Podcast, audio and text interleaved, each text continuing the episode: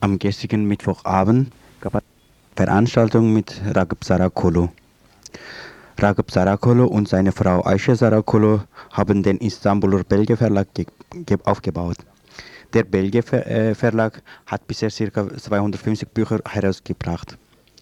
Darunter befinden sich neue und klassische politische Bücher und unter den Autoren sind Namen wie Rosa Luxemburg, Antonio Gramsci, Theodor Adorno, Franz Werfel und Ingrid Strobel.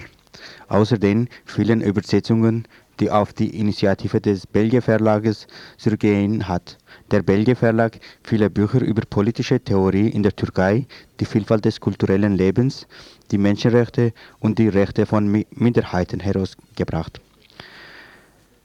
Darunter befinden sich zum Beispiel Bücher des türkischen Soziologen Ismail Beşikçi, der wegen seiner Arbeiten zur Kurdenfrage seit den 70er äh, Jahren fast ununterbrochen im Gefängnis ist, und kurdische Gedichte von Mehdi Sana.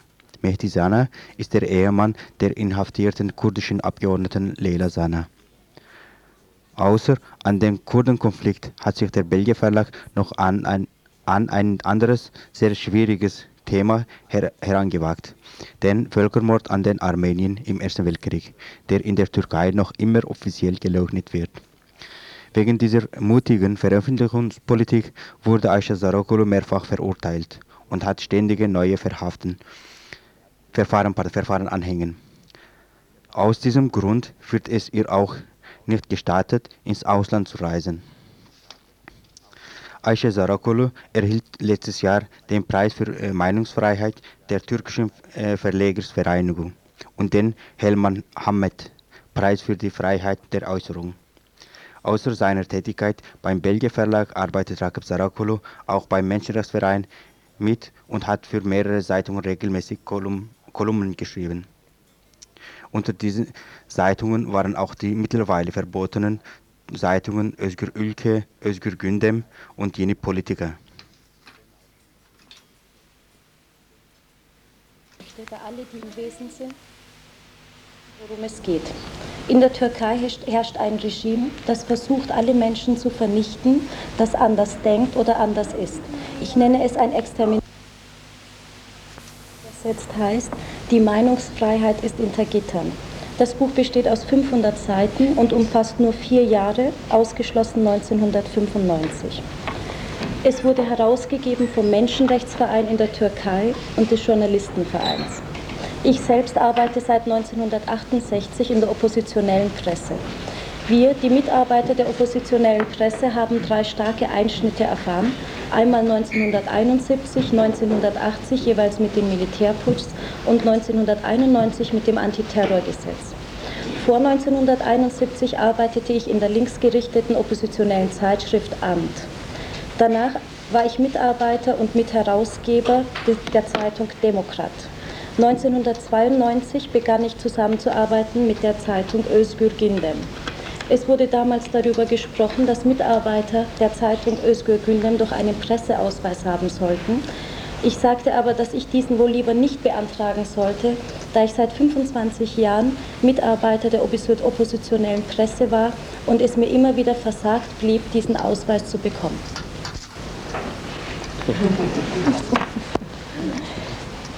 Seit 1992 befinden wir uns in einer kollektiven Arbeit seit der Entstehung der Zeitung Özgür Gündem. Man kann uns ein bisschen auch mit der Phoenix vergleichen. Die Phoenix, die immer wieder aus der Asche entsteht. Der Staat versucht immer wieder, uns zu vernichten. Doch trotz vieler Opfer, die alle Zeitungen geben mussten, sei es die kurdische Presse oder sei es auch die allgemeine revolutionäre Presse, werden die Zeitungen doch immer wieder an, den, an allen Tagen verkauft. Özgür Gündem wurde geschlossen, verboten, dann entstand eine neue Zeitung, die wir Özgür Politiker nannten, dann wieder eine andere. Auch in den anderen revolutionären Pressen wurden immer wieder Chefredakteure inhaftiert, Zeitungen beschlagnahmt und geschlossen. Der Staat wird doch zurzeit bedrängt, denn das Vernichtungssystem kann nicht mehr das tun, was es früher bewirken konnte. Es kann kein Schweigen mehr erzwingen. Ich habe mit 20 Jahren angefangen, in dieser Presse zu arbeiten. Wir waren damals die junge Generation. Nach uns nannten wir die Generation nach 1980, dem Militärputsch, die zweite junge Generation. Heute sehe ich die dritte junge Generation. Diese dritte junge Generation hat sich 1992 entwickelt mit Özgür Gül. Es ist nicht möglich, diese Quelle auszutrocknen, die den Widerstand so sehr befürwortet.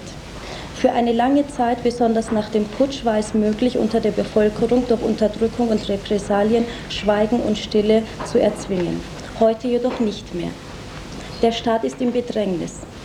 Seit 1921, der Ermordung des politischen Idols Mustafa Supi, hatte sich der Staat immer wieder zum Ziel gemacht, politische Führer in der Opposition zu ermorden und damit die Menschen zum Schweigen zu bringen. Es ging weiter mit den Ermordungen und den Hinrichtungen von Denis Gesmisch, Mahir Chayam. Bis heute. Doch nun merkt das System, dass trotz der vielen Toten, die wir geben müssen, wir nicht schweigen. Auch hier ist zu bemerken von hier aus, dass das System in der Türkei sich in einer schweren Krise befindet. Waffen zahlen wir jedoch teuer. Wir bezahlen sie mit Toten, mit Opfern. Wir sind frei, weil der Widerstand und der Kampf Überall, wo Kampf und Widerstand sind, ist auch Leben. Es wäre nicht möglich, die oppositionelle Presse so lange Leben zu, am Leben zu erhalten, wäre nicht der Widerstand. Die Zeitung Özgür Gündem hat einen Weltrekord erreicht in dem Bereich, in dem Tote aufgelistet werden können. Es wurde ein 72-jähriger Kommentator, ein 19-jähriger Journalist sowie ein 12-jähriger Junge ermordet, der diese Zeitung verkauft hat. Wenn es eine Pressefreiheit in der Türkei geben soll, dann kann es sie nur geben, wenn eben diese Menschen sterben. Der 72-jährige Kommentator war Musa Anter, ein alter Mann, ein weiser Mann. Es starb ein 19-jähriger Journalist, der nur zwei oder drei Monate mit uns arbeiten konnte, Ferhat Tepe. Sein Mörder wurde nie gefunden. Wir glauben daran, wir glaubten daran, dass neben den Zeitungen es auch wichtig ist, Bücher zu veröffentlichen. Deswegen haben wir ein Buch herausgegeben, das auf Berichten beruhte und haben dieses Buch nach Ferhat Tepe genannt. Der Staat hat dieses Buch verboten. Es wurde als Schuld gesehen, solche Berichte zu sammeln. Doch der Staat, der angeblich nicht weiß, wer die Mörder sind, gibt doch damit seine Schuld zu. Statt zuzulassen, dass dieser Mord untersucht wird, gibt, äh, sieht er dieses Buch selber als ein Vergehen und verurteilt das Buch. Dies ist auf der einen Seite eine Schwäche des Staates, zeigt aber auf der anderen Seite auch die Unverschämtheit dieses Staates an. Dass bekannte Namen wie Ismail Beşikçi oder Yashar Kaya ihre Bücher veröffentlichen können, sondern auch die junge Generation, die wir, wie vorhin schon erwähnt, bei Özgür Gündem erlebt haben. Ich möchte Ihnen anhand von einigen Beispielen zeigen, wie willkürlich in der Türkei Zeitungen, Bücher verboten werden. Wir brachten ein Buch von Hassan Bildirici heraus, das Becker hieß. Es bestand aus verschiedenen Interviews. Da es damals einen Waffenstillstand gab zwischen der PKK und dem Staat, wurde das Buch nicht verboten. 1992 wurde das gleiche Buch jedoch mit der Aufhebung des Waffenstillstandes sofort verboten. Ein weiteres Beispiel ist das Buch von Yashar Kaya. Bücher, die während des Waffenstillstandes veröffentlicht wurden, wurden plötzlich später verboten. Es gibt noch ein weiteres Beispiel. Wir hatten einen Mitarbeiter in Gündem, Faisal Dolo. Er schrieb über den Bürgerkrieg zwischen den Kurden. Er berichtete über den Irak und hatte damals Interviews mit Guerilleros geführt und mit Talabani, aber auch mit türkischen Soldaten. Weil aber ein Interview mit den Guerilleros drin war, wurde das Buch verboten. Der Staat versucht, den Journalisten vorzuschreiben, wie sie zu arbeiten haben. Ein anderer Journalist konnte drei Monate lang nicht aus einem kurdischen Berg, weil es zu sehr geschneit hatte.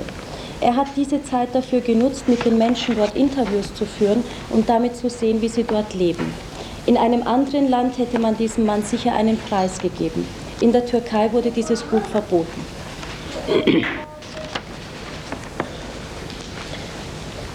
um die Menschen aufzuzählen, die derzeit aufgrund ihrer Gedanken und ihrer Meinungen in den Gefängnissen sitzen, möchte ich zuerst mit den kurdischen Abgeordneten der Partei DEP beginnen. Sie sitzen im Gefängnis nicht wegen irgendwelcher Veröffentlichungen, sondern weil sie im türkischen Parlament offen ihre Meinung gesagt haben. Weiter sind mehrere Zeitungen, Zeitschriften, Musikgruppen, Gewerkschafter zu nennen. Es sind Mitarbeiter von Özgür Gündem, Özgür Politika, Kurtuluş sowie der Musikgruppe Kutup Yıldızı, Özgürlük Türküsü, Şahmeran im Gefängnis sowie zwei, der, zwei von der Gruppe Munsur. Gewerkschaftsvertreter im Gesundheitswesen sowie der Hafenarbeiter sind ebenfalls im Gefängnis. Es gibt einen wichtigen Kulturverein in der Türkei, er nennt sich Mesopotanisches Kulturzentrum. Der Verein in Diyarbakir wurde einst von der Polizei heimgesucht und dort wurde die Vorsitzende, nachdem ihr Mann schon verschwunden war, festgenommen. Acht Mitarbeiter des Vereins Mesopotanischer Kultur, Kulturzentrums sitzen derzeit im Gefängnis. Andere Zeitschriften, von denen Mitarbeiter in Gefängnissen sitzen, sind Odak, Nevros, Özgürlük, Rohani, Partizan und eine Kulturzeitschrift Tavır. Ebenso sitzt der Schriftsteller und Soziologe Ismail Beşikçi immer noch im Gefängnis. Diese Prozesse werden vor dem Staatssicherheitsgericht geführt. Derzeit liegen 6000 Prozesse gegen Pressemitarbeiter vor. 2500 Akten sind zur Einsicht vorgelegt.